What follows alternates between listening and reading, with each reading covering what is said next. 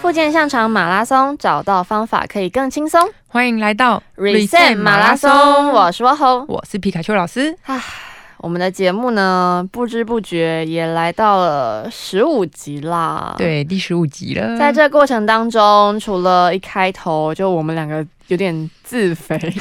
先当了一二号跑者之后呢，目前三四号跑者就是一男一女，然后也都是各自的 ACL 前十字韧带的问题。没错，其实我们这几个礼拜以来啊，自己就是剪接啊，或者在听过啊，每一次听都还是觉得啊，真的复健真的是一条很漫长的路呢。真的非常漫长，好像嗯在我们的故事里面就是二十分钟一集结束，但是嗯，对他们来讲已经历经了不知道几年的事情。你看光是依婷她的那五六年、七八 年，对啊，岂是这几句话能够草草带过的呢？真的，对、啊，即便他最后一集呢。讲的附件好像很简单，然后到我们昨天还一起稍微去打哦，个球，对对对，我们来那个现况追踪一下，哦我就抓了他跟我一起报一场比赛，什么比赛？篮球的比赛，因为我们以前就是队友，嗯，然后就想说，好好，我要让他慢慢的恢复，就是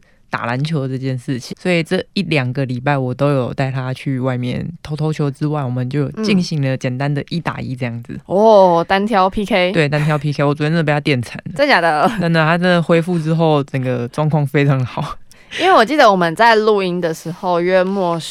是九月、十月吧，差不多，对，嗯算十月好了。其实他那个时候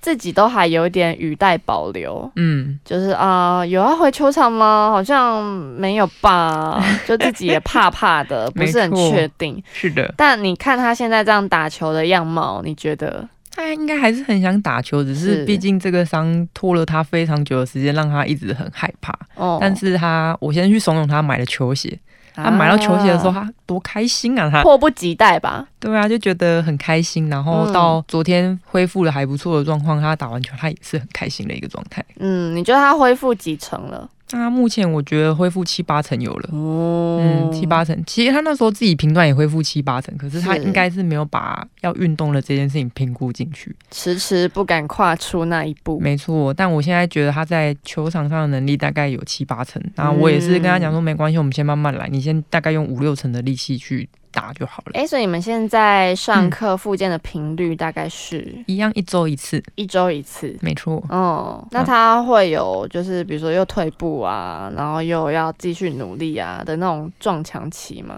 目前现在应该是心态面上面比较卡关吧，哦但是就是慢物慢理的，治疗师还要担任这种心理咨商师的部分吗？ 我就是一直逼迫他的角色吧。算是给他一个心理上打气，对，相信他，相信自己。没错，就是看你就是可以啊，你试试看嘛，然后用不同的方式带他，然后再让他去看到这个成果之后，他就会嗯比较有信心去做出这些动作。嗯然后在打球方面，他原本也不敢跑，不敢跳，他昨天终于成功的上篮，因为上篮这件事情是要单脚跳的，哦而且他当时第一次扭伤，就是因为上篮的动作。没错，对，我想心里应该阴影面积是蛮大的。蛮大的，对，所以昨天让他就是跨出这一步之后，我觉得在他信心的层面上面应该大大的加分啊，应该有找回以前打球的那种开心跟感动吧。应该有，嗯嗯我觉得这就是我们不管是自己复健，或是做这个节目，想要带给大家的一个很重要的面向。没错，就是不管你伤的再怎么样，或者是像我一样，我没有办法恢复到百分之百原本的自己，但是我们都可以尽量尽力的去成为更好的版本的自己。没 错，今天就是很想要来好好聊聊各种角色的心情，有我们自己家人的经历，就是我们自己在经历的过程当中，很想要跟大家分享一些心情。 今天也算是有一个新的跑者吧，对，但他没有来到现场 对，，今天的要介绍的就是窝后的爷爷，是的，对几岁啦嗯爷爷今年八十六岁啦，维啊，哇、快九十了呢，对啊，那他的状况，其实他以前从我认识他以 来，他是个生活非常规律又自律的爷爷。嗯，就我的印象中，我们小时候他也很常假日就会去爬山走步道，嗯，不是那种很极限登山，可是嗯走，步道啊，自己开车去旅行啊，出国嗯去旅行都有。嗯然后我印象非常深刻是他自己每天早上起床或晚上睡觉前，他都会做一些简单的伸展操啊，放松一下腿部啊、头部的一些按摩运动，他都会自己做，很听起规来律的算做。是蛮有运动习惯的一个状况，对，所以他其实到他八十几岁，他头发都还蛮黑、蛮茂密的，真的是很健康的没一有个什状么态，肚 子。好厉害哦，对，哎、你知道我们家有大肚肚基因吗？ 这看不出来呢，我可能还嗯藏的比较 好，但我们家的男生，我哥哥啊、爸爸啊、阿伯、叔叔他们，就是嗯约莫当完兵之后就开始长肚 子，我们家哥哥们好像也都是当完兵之后肚子就跑但我出来们了，家都是四肢瘦瘦的哦，嗯但肚子就特别明显。哇，这种很容易会有一些代谢症候群呢，对，这个蛮危险的哦。但是爷爷真的没有，爷爷好厉他害就哦，是保持的很好，嗯，嗯。他本身都已经八十六岁，那他有没有一些什么慢性病之类的啊、慢性病，我算糖尿病吗？其实我没有很确定他有没有在吃药控制，应该是不用到打胰岛素那种因为地步不用不用，他没有在打。嗯那因为我说他非常的自律，对，所以他所有甜的都不碰。好我厉害认，识他这么久，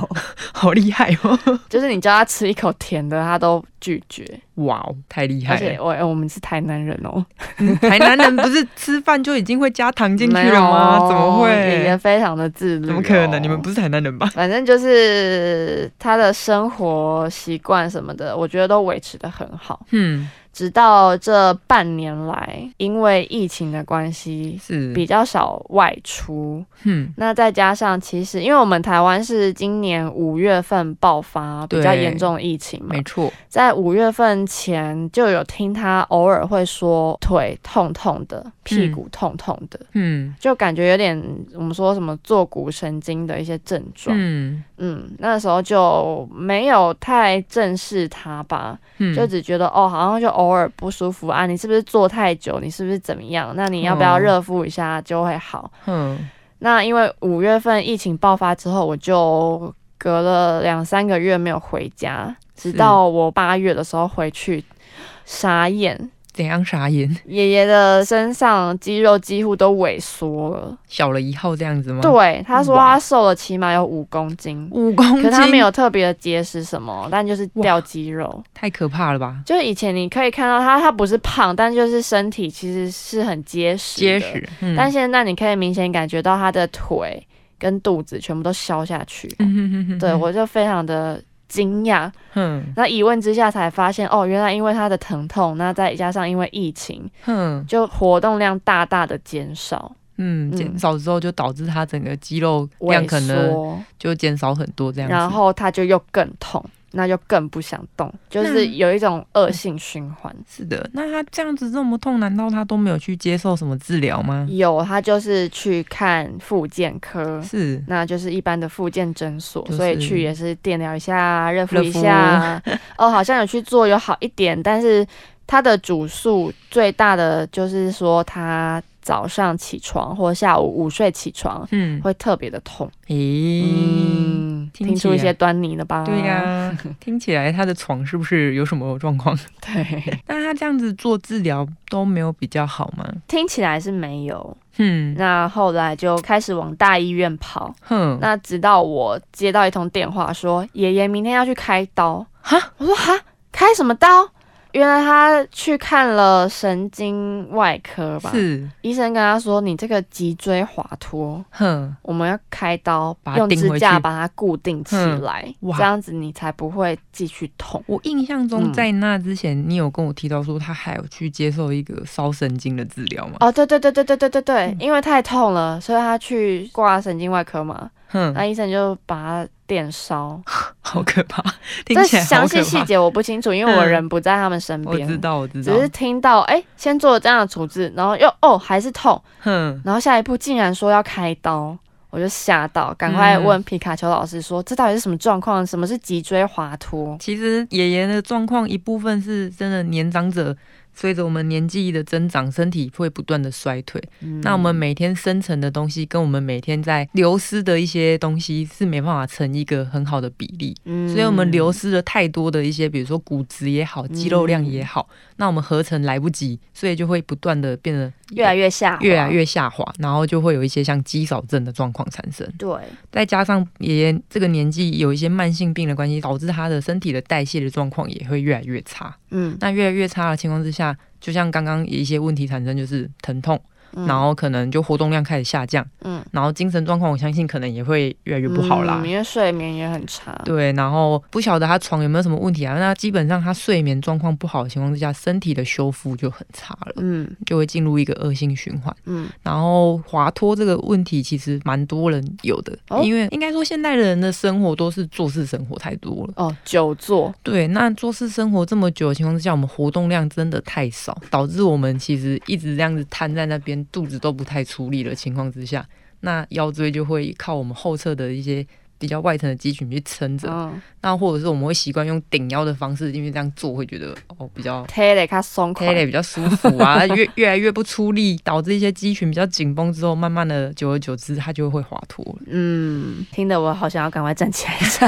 动一动对不对？对啊，坐太久真的很不舒服哎、对，啊，那时候听到窝火跟我说爷爷要开刀，我也是吓到，因为对，以爷爷八十六岁这个年纪来讲，我们都不太建议开刀，因为开嗯刀这件事情，先不讲他怎么去处理他这个腰椎的状况，嗯光是要麻醉。嗯嗯哦，嗯。其实你有动过手术，你也知道那个对啊过程其实很伤哎、不管你事前评估做怎么样，你都还是会有很多的风险。对啊，那我们很担心啦，对，因为他开完之后势必一定要躺着一段时间，嗯要，躺多久真的不知道。那他越躺，如果肌肉越萎缩的情况之下，搞不好他到时候连基本的作战的能力都会慢慢的丧失掉。嗯那因为开完一定会有一些伤口的部分，那也还是会痛啊。嗯嗯嗯，那这个疼痛一定也会导致他不想活动。是那越这样子，又进入另外一个恶性循环。是，然后再加上因为这种侵入性的治疗的疼痛，有时候其实真的，嗯，我要怎么形容它？就像我吼开完刀，应该知道，就算你骨头都愈合起来，可是那个伤口的痛，就像你那时候拔钉子的时候一样，嗯对啊，那个伤口痛其实哇也是很可而怕且你的。是好端端的进去开刀，开完出来那个伤口其实是非常痛的。 对，啊那对，整个状况下滑严重的话，因为我们看过太多人，他原本还可以走站得进去，嗯之后就是躺着坐着出来，然后嗯再也没有站起来过。嗯，所以，因为看过一些相关的案例之后，我也是建议我后说，哎、你们要不要再考虑看看？对啊，因为那时候就会觉得，天啊，这么快就决定了吗？那手术到底要怎么进行？到底要做什么事情？你们知道吗？啊，开完刀之后，我们要面临的是什么？他嗯还要后续做什么复健？就感觉很多事情都没有问清楚，就做了这个决定，嗯所以当下其实是非常的担心。嗯，就是我很想要跟大家聊的是，身为旁边家属的心情，嗯其实是蛮两难的。嗯一个是到底要不要开刀的这个选择是决定，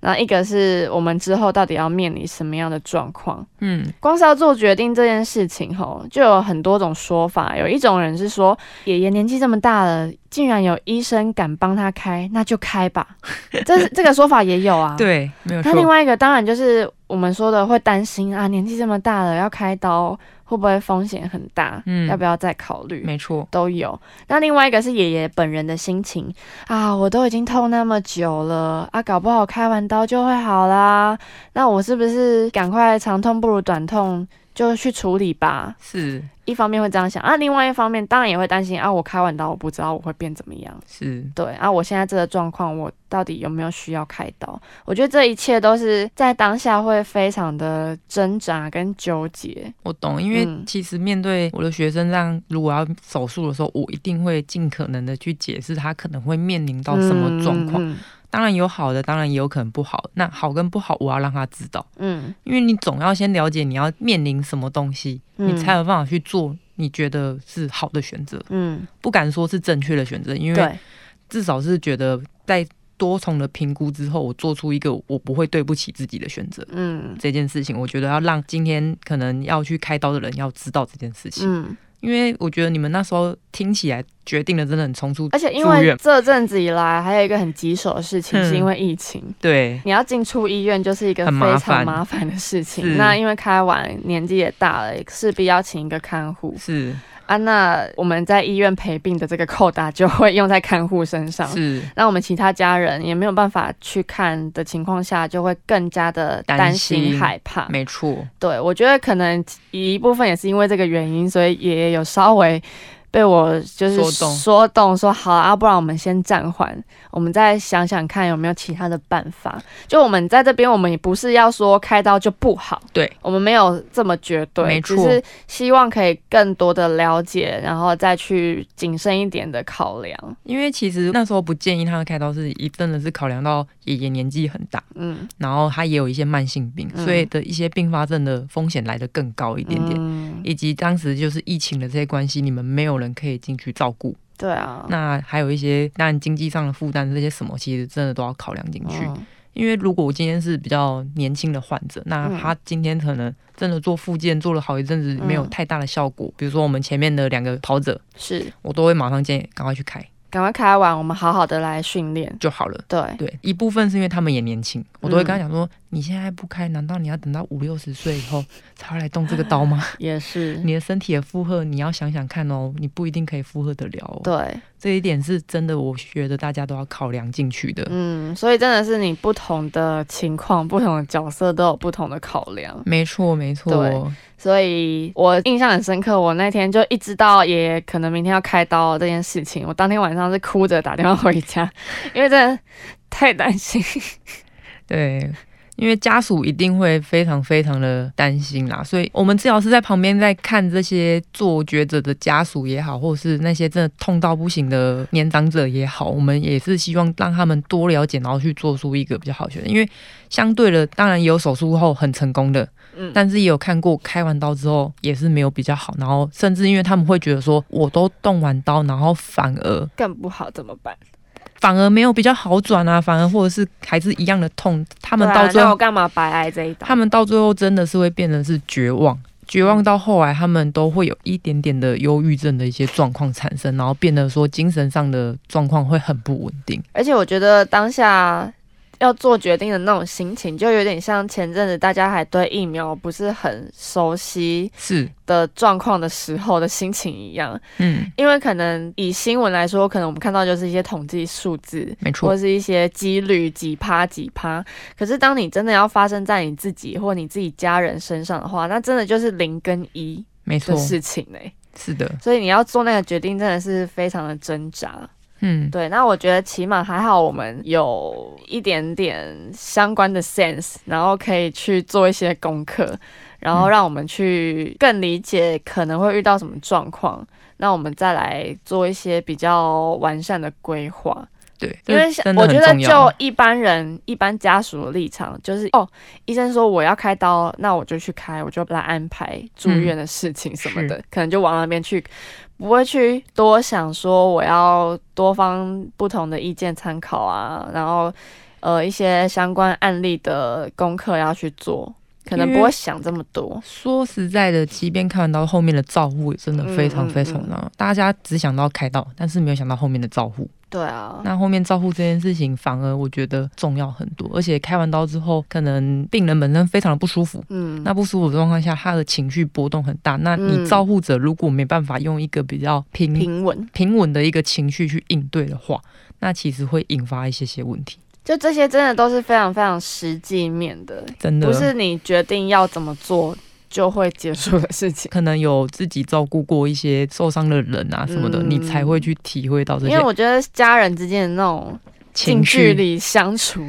各种磨合是非常没错煎熬的。我早上才看到一个老人家在对他儿子发脾气，然后我们一过去跟他讲一些事情，他又都很 OK。哦对然后我们就会去安慰他儿 子说啊，就是对他自己人自己都，这因样为啊对自己人都会比较容易这样，那对嗯所以他们会比较可以跟我们沟通，可是跟你们比较反而没有办法。哎、所以其实有时候啊，身为家属，真的都会很需要跟专业人士、医护人员嗯，讲串通，好像有点难 听，但是会很需要互相的配合跟帮忙。当然，比如说哦，医生，我们家这个哦，真的脾气就是很硬啊，我叫他做什么他都不肯。对可不可以请你帮我说服他，或者是用什么方式让他理解？就会很需要这样的角色存在。没错啦。对啊，我觉得相信大家如果家里有人生病、受伤什么的，应该可以理理解解这样的心情。对，所以，啊，心情平复一下。好好好，不要 哭然了。后刚刚就是我们说到，当天晚上我有算是说动爷爷，让他先暂缓了开刀的这个安排。没错，那后续呢？哦，我们就有开始去想办法，对我们不是只是阻止他不对开刀，对就对放着他不管了，就是会很想要还可以多做些什么，让他可以不要这么这么不痛舒服。没错。对，那我们下一集继续来跟大家分享。我是沃侯，我是皮卡丘老师，下集见。拜拜。